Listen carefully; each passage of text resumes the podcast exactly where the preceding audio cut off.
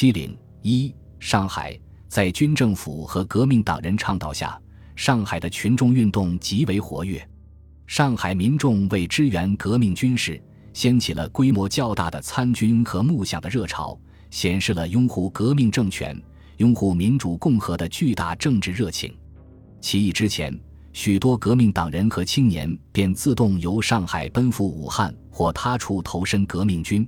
起义时，不少手无寸铁的百姓也主动奔往制造局助战。到起义成功，便大张旗鼓地掀起了参军热潮。护军都督府成立第二天出告示募兵，三天后即告满员，布告停募。但群众参军热并未减退，他们自行组织队伍，请缨杀敌。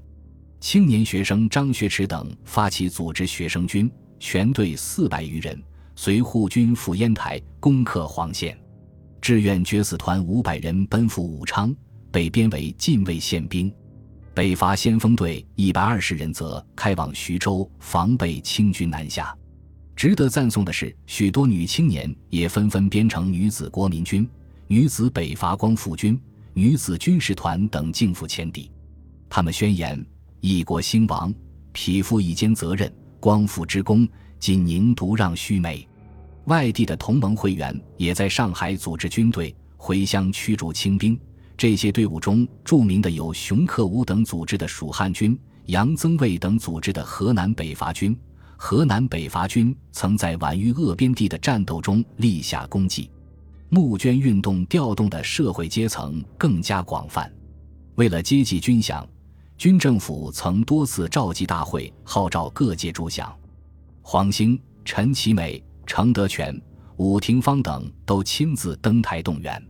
他们的号召得到了热烈的响应，资本家周成璧、李云书、孙梅堂、方交伯等纷纷认捐，并组织募捐团体，推动各行业助饷。吕沪广帮还在广肇公所开会，号召十余万旅沪粤商捐款。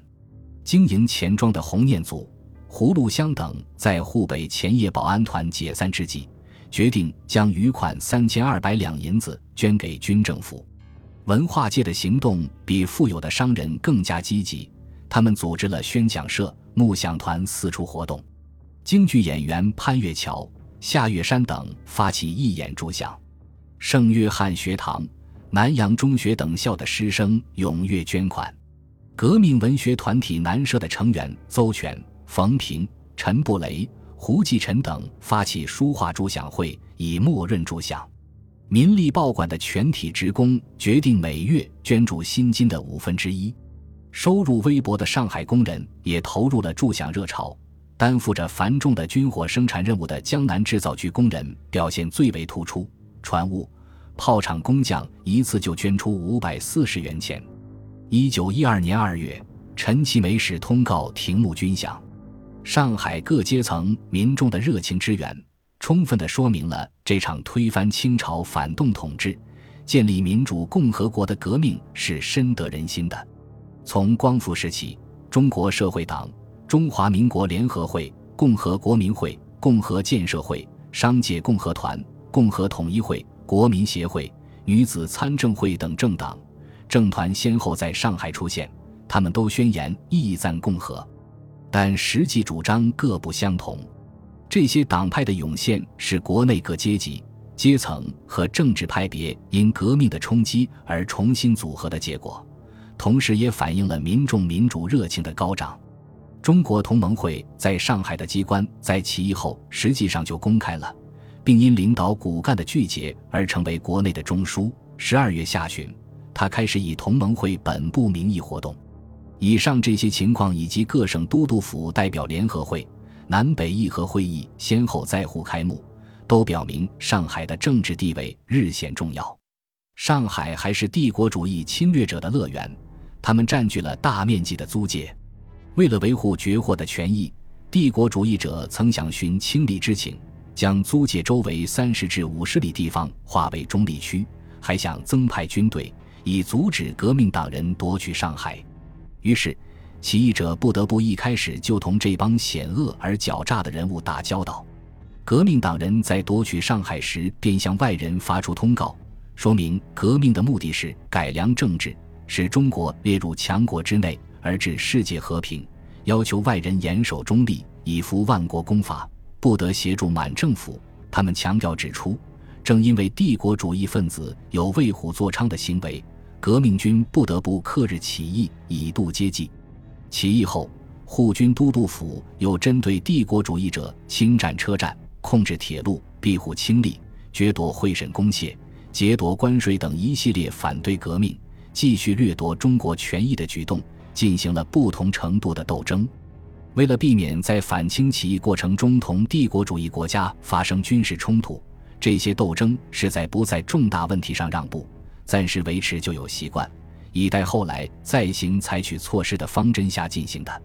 为遏阻外国的侵略与掠夺，并以保证使未来的改革或者结果，伍廷芳还在一九一一年年底以中华民国外交总长身份颁行了。中华民国对于租界应守之规则，表示要征回目下被帝国主义侵占的租界司法权，并在革命后收回租界的行政、警察等主权。上海革命政权在对外交涉中的所有积极表现，都反映了革命党人和广大民众维护国家主权、争取民族独立的意愿。护军都督陈其美是一个自称以冒险为天职的人，极豪放与逼侠于一身。敢作敢为，但又爱玩弄权术。当都督后，既立有为人们所称道的功绩，也做了些亲痛仇快的事。总的说来，陈其美领导的护军都督府是同盟会和各种政治势力斗争中的一个得心应手的工具。正因为如此，护军都督府和陈其美都受到政敌们，特别是立宪派势力的记恨。